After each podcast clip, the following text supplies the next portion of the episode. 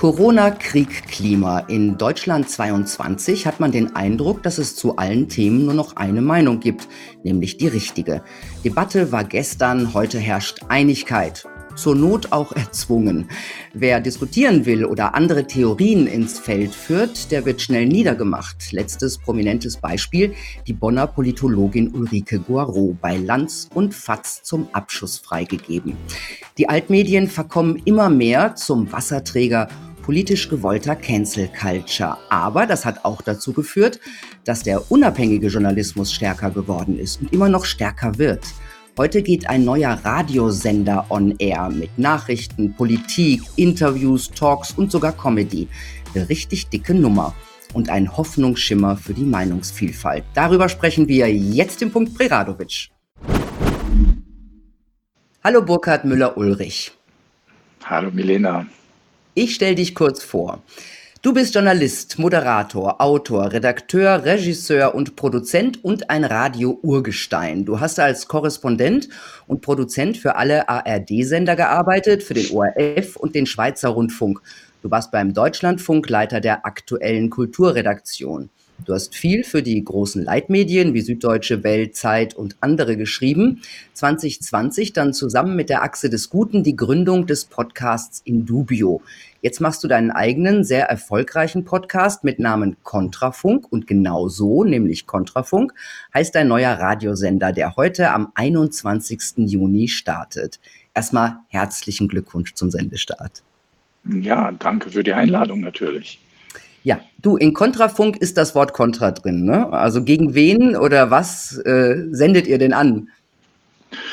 Ja, tatsächlich haben mich manche gefragt, wie lang wollen sie denn Kontra sein und äh, ist das nicht viel zu aggressiv? Und was soll ich sagen? Äh, es ist natürlich eine Kontraposition und sie ist Kontra gegen den Mainstream, gegen diese herrschenden Narrative, die uns da seit ähm, zwei Jahren sowieso, aber auch schon länger um die Ohren gehauen werden.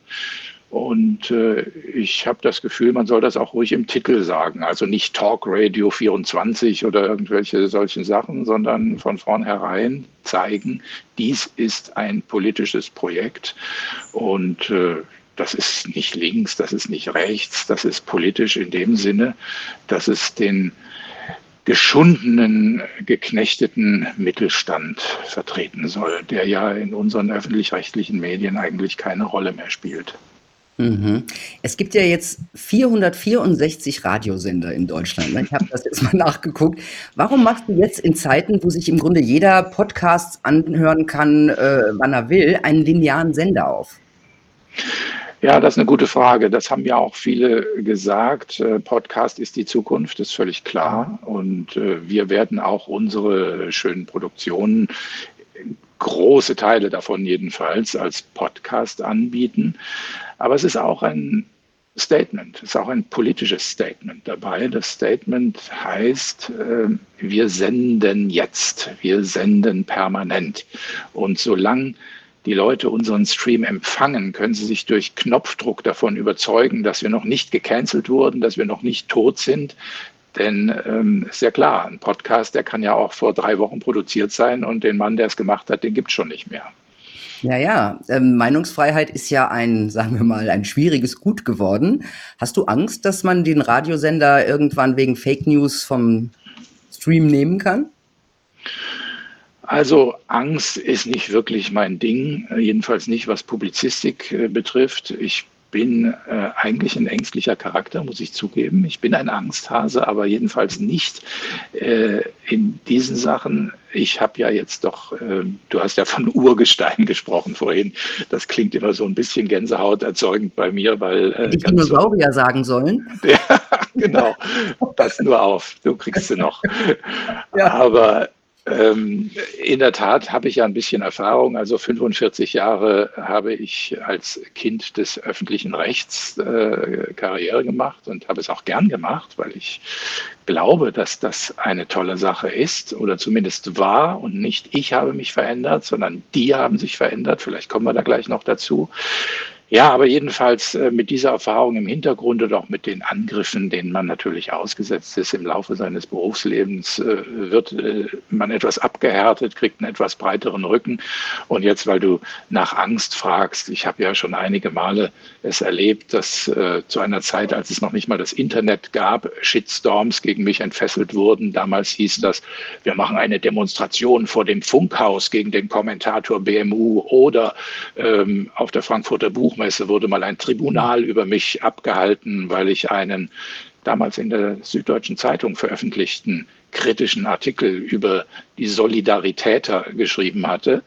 Ähm, also vor diesem Hintergrund habe ich jetzt wenig Angst, aber natürlich auch da hat sich die Welt weitergedreht und äh, nachdem wir erlebt haben, dass es möglich ist, dass eine herrschende politische Institution sagt, wir möchten diesen oder jenen Internetstream eines Senders in ganz Europa abschalten, der darf nicht mehr gehört werden.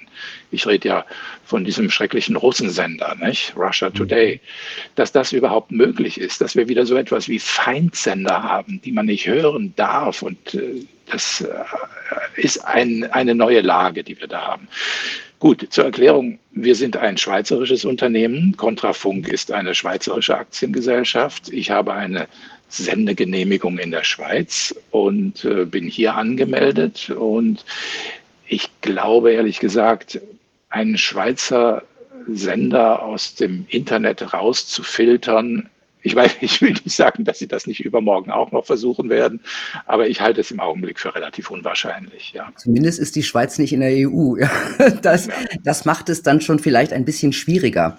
Ähm, ihr sendet ja aktuell Nachrichten den ganzen Tag über, ähm, täglich drei Infomagazine. Wie viele Leute arbeiten denn da im Kontrafunk?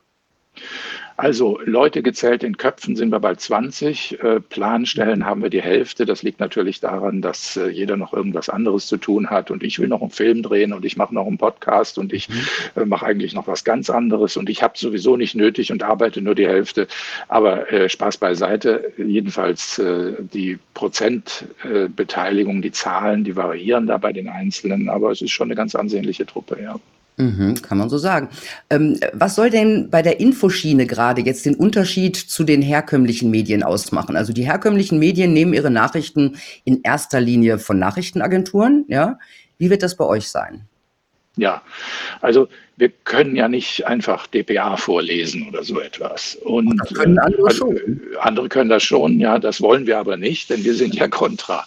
Äh, und das bedeutet zweierlei. Einerseits, man kann ja aus einem und demselben Ereignis zwei Nachrichten machen. Das erleben wir ja, äh, ich will gar nicht vom Ukraine-Krieg anfangen, aber wir erleben es zum Beispiel äh, ständig in Bezug auf Israel. Also die eine Nachricht lautet, äh, israelischer Soldat hat schon wieder Palästinenser erschossen. Aber die andere Nachricht lautet, Palästinenser haben schon wieder israelischen Grenzposten angegriffen und wurden dabei erschossen. Ja, also ähm, mhm. wir wissen ja, wie es läuft. Und äh, insofern kann man äh, sehr wohl verschiedene Nachrichten machen aus demselben Ereignis. Das ist also das eine.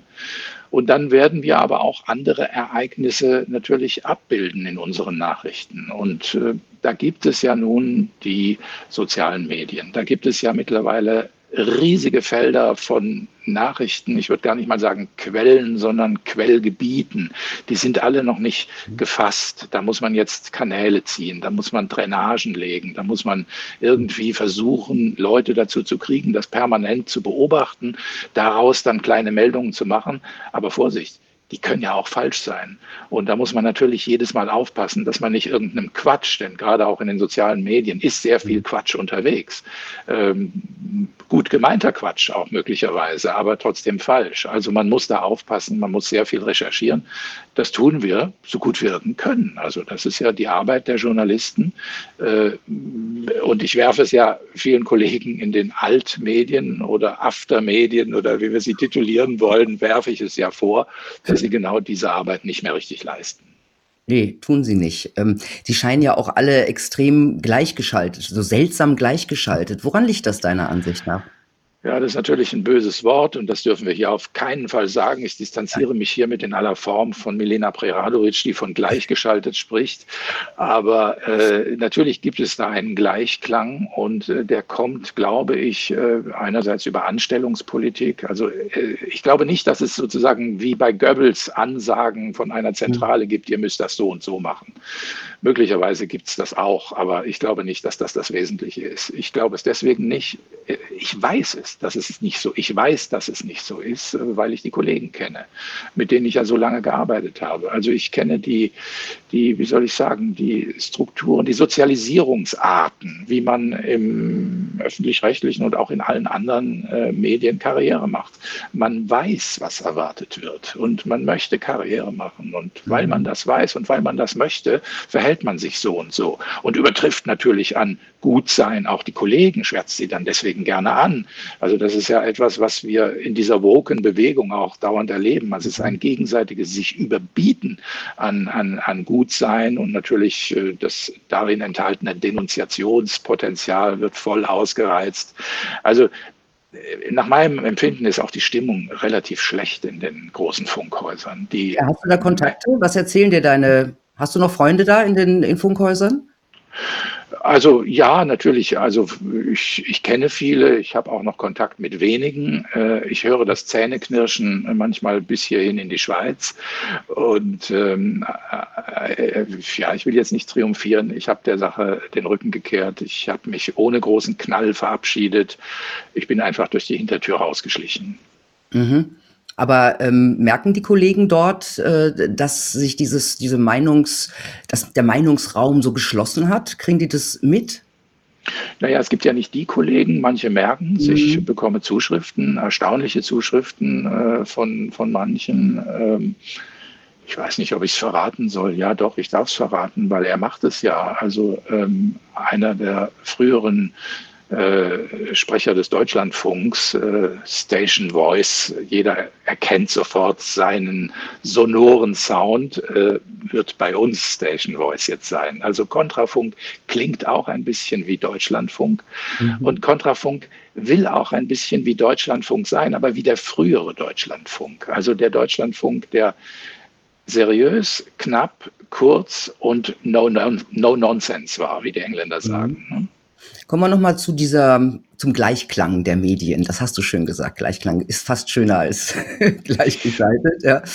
Ähm, ich habe ich hab ja auch viele Nachrichtenredaktionen gearbeitet und habe schon festgestellt, was die Nachrichtenagenturen sagen, ist Gott. Ja, das wird Copy-Paste drum gemacht, dann wird noch vielleicht noch ein bisschen äh, drin drum geschrieben. Das heißt aber, wenn man die Nachrichtenagenturen im Sack hat, dann hat man die Nachrichten im Sack. Ist es so? Ja, das stimmt. Das stimmt und das ist etwas, was äh, ich an vielen Ecken und Enden erlebt habe, auch als Korrespondent. Ich habe ja lange im Ausland gelebt und äh, habe seinerzeit äh, von Genf aus beispielsweise erleben können, wie solche großen Treffen, ich habe Reagan und Gorbatschow zum Beispiel erlebt oder andere Gipfel. Das äh, ist ja immer so ein äh, Mordsauflauf und da kann passieren, was will. Äh, die Korrespondenten, die sitzen in ihren Hotelzimmern und schauen CNN, weil sie sowieso nicht an die Leute rankommen. Es ist vollkommen unsinnig, dabei zu sein. Was zählt, ist einfach, was äh, in dem Fernsehsender läuft. Aber jetzt hattest du ja von Agenturen gesprochen. Und äh, da ist es zum Beispiel so, wenn man in diesem Palais des Nations bei den Vereinten Nationen eine Meldung hat, die sensationell ist, und dann bietet man das den Sendern an und sagt, ja, also da war jetzt eine Pressekonferenz super spannend und dann sagen die, äh, wissen wir eigentlich nichts von. Ähm, ja, wir überlegen nochmal, wir rufen zurück. Aber dann kommt der Kollege von dpa aus dem Nachbarbüro und sagt, Burkhard, in 20 Minuten mache ich diese Meldung. Und das ist genau dieselbe, die du gerade eben angeboten hast. Die Meldung geht raus und ab da steht das Telefon nicht still und alle Anstalten die dir eben noch gesagt haben, ja, scheint uns nicht interessant zu sein, die mhm. wollen jetzt sofort fürs Mittagsmagazin fünf Minuten nach. ja, genau. So, so kenne ich das auch. Agenturen sind Gott. Jetzt hast du gerade schon gesagt, du hast dem Deutschlandfunk die Station Voice geklaut, ja. Wer sendet denn sonst noch alles auf Kontrafunk? Also, äh, ich weiß nicht, äh, die Namen jetzt alle aufzuzählen, hat wahrscheinlich wenig Zweck, aber ähm, Ich äh, will nicht sagen, dass ich äh, Glück gehabt habe mit dem Ukraine-Krieg, äh, denn ähm, es hat ja dazu geführt, dass der Russia Today-Sender geschlossen wurde. Und ich sage es ganz offen, wir haben ein paar Leute von denen übernommen. Nicht, weil die so wahnsinnig russenfreundlich sind, sondern die hatten da einen Job und stehen jetzt auf der Straße. Und das war für uns ein großes Glück, denn das sind Profis und ich habe sie mit mhm. Kusshand genommen. Benjamin Golme, Marcel Joppa, die ja viele mhm. auch schon kennen von ihrem grandiosen Podcast Pasta Berlin. Ähm, ja, also da, da sind einige jetzt äh, zu uns gekommen, auch viele andere aus anderen äh, Zusammenhängen. Und äh, das Problem ist natürlich, wir sind ja ein ortloses Unternehmen. Wir äh, haben kein Funkhaus, äh, wir sind verteilt äh, sogar über mehrere Länder und äh, wir arbeiten online zusammen. Und das muss jetzt auch erst zusammenwachsen. Es gibt viele, die haben einander noch gar nicht getroffen. Die haben einander noch nicht gesehen die telefonieren im Augenblick nächtelang miteinander, vor Angst, Schweiß getrieben, ob technisch alles klappt. Äh, aber es ist eine sagenhafte Stimmung und es ist wirklich diese positive Energie, die, die da drin steckt, äh, die habe ich zum letzten Mal beim Deutschlandfunk, glaube ich, vor 25 Jahren erlebt. Da ging es auch aufwärts. Da mhm. war das ein neuer Sender, ein neues Unternehmen. Die Reichweiten stiegen unaufhörlich, natürlich, weil per Staatsvertrag jede frei werdende Frequenz dem Deutschlandfunk zugeschustert wurde. Also die Stimmung war gut und ähm, ja, das, das macht jetzt wirklich Spaß. Mhm, das glaube ich, ja. Ähm, deswegen an die Leute draußen, also wenn in den ersten Tagen mal so ein paar technische Probleme kommen, einfach drüber, drüber wegsehen. Ja, das passiert immer bei neuen Projekten. Ich war auch bei ganz vielen neuen Projekten und nichts geht immer gut und nichts ist von Anfang an so richtig geil. das kann man, glaube ich. Das ist sagen. lieb, dass du sagst. Danke. Ja, so wird es kommen. Ja. So ist es doch. Ähm, aber ich meine, da sind ja viele da. Ich meine, du hast ja so eine Talkshow, äh, ihr habt so, so eine Talk um, um 20, eine Talkschiene um 20 Uhr, ne? Da senden ja auch Paule, mein Paule Brandenburg sendet da ja auch, ne? Natürlich.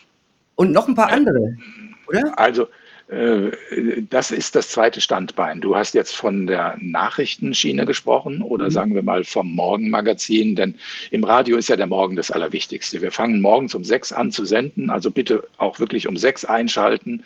Äh, da läuft's äh, am besten, da sind die, die Autofahrer unterwegs und dann wiederholen wir diese erste Stunde um sieben Uhr nochmal.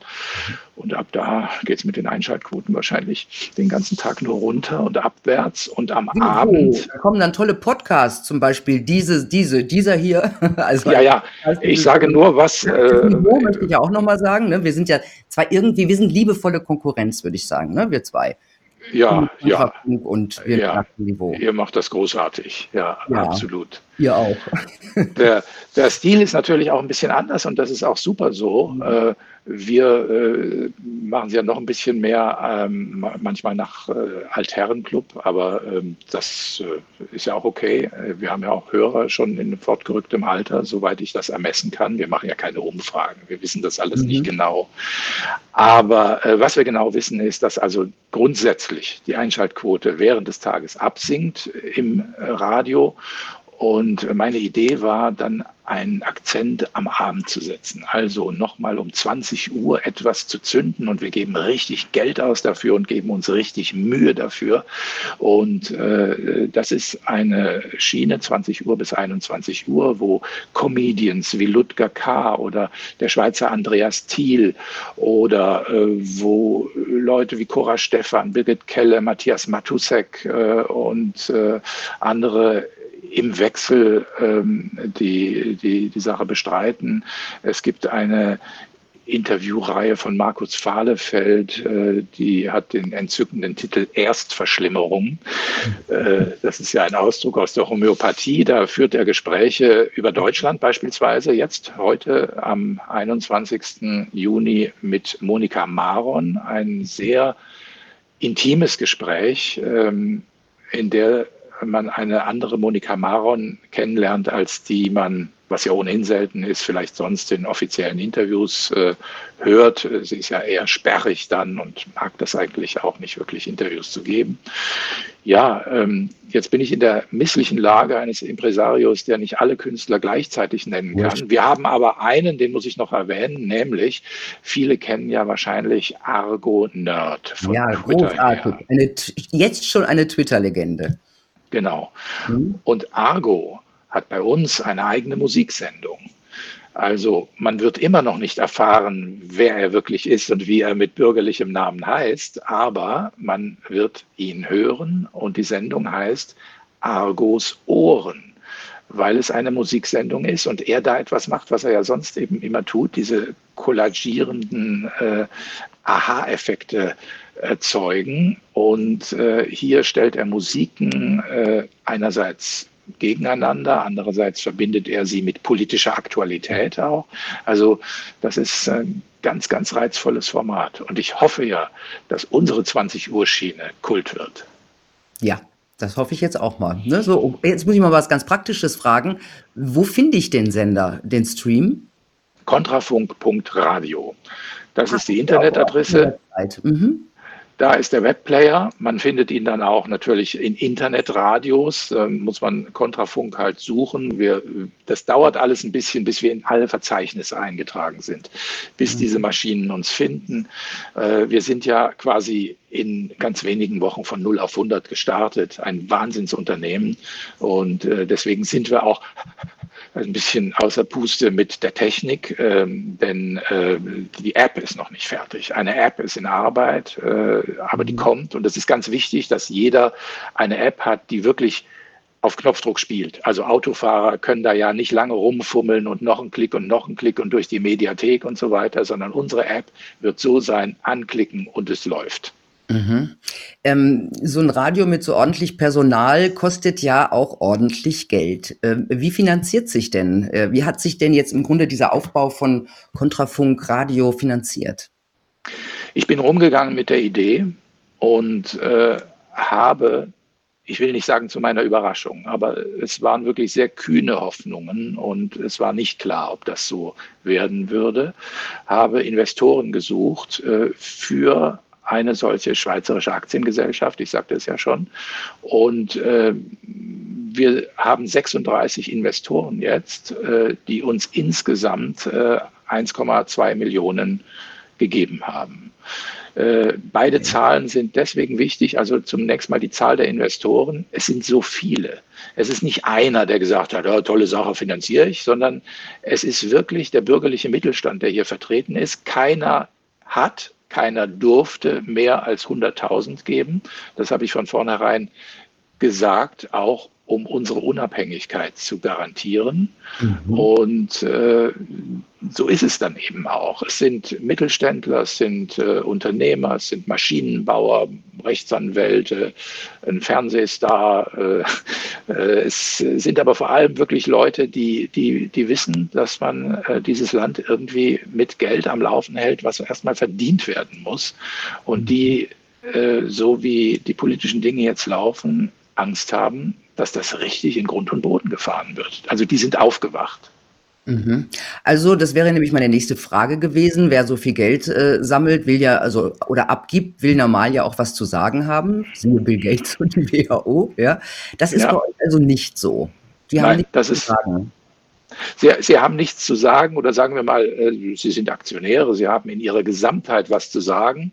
Aber ähm, dadurch, dass ich äh, noch die Mehrheit habe an diesem Unternehmen, auch nach der Kapitalerhöhung, äh, ist das tatsächlich gesichert, dass das äh, nur, nur von einem einzigen Direktor im Augenblick bestimmt wird und der spricht gerade mit dir.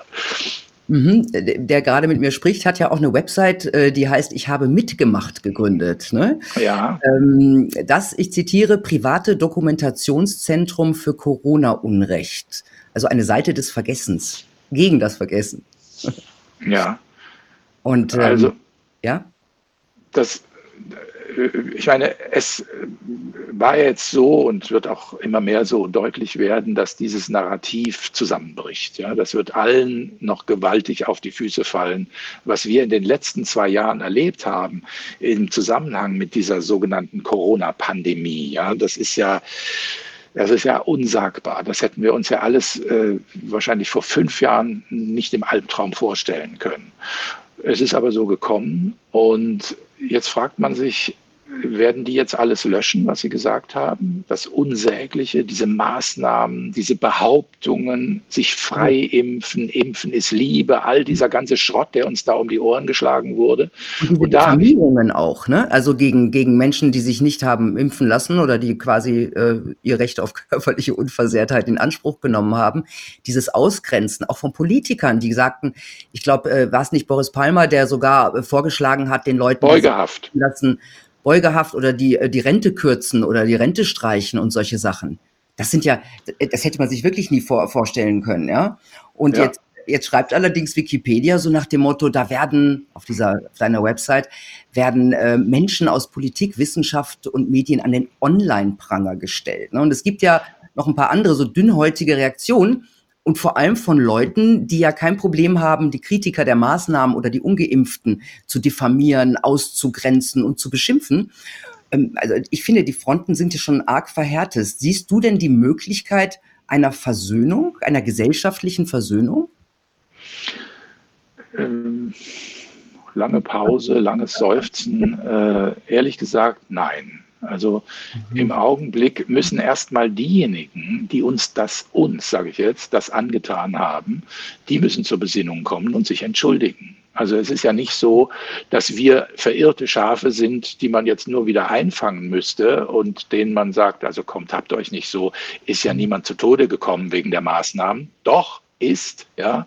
Und äh, die Sache ist ja, in, in dem jetzigen Stadium auch noch weit davon entfernt, überhaupt aufgeklärt zu sein. Das ist ja auch einer der Gründe, warum wir kontra sein müssen, weil wir gegen diese Medienmauer, gegen dieses betonharte Verschweigen ankämpfen. So, und jetzt fragst du nach dieser Webseite. Ich weiß, sie wird als Pranger bezeichnet. Pranger ist immer so was Hässliches. Wer will denn schon an den Pranger?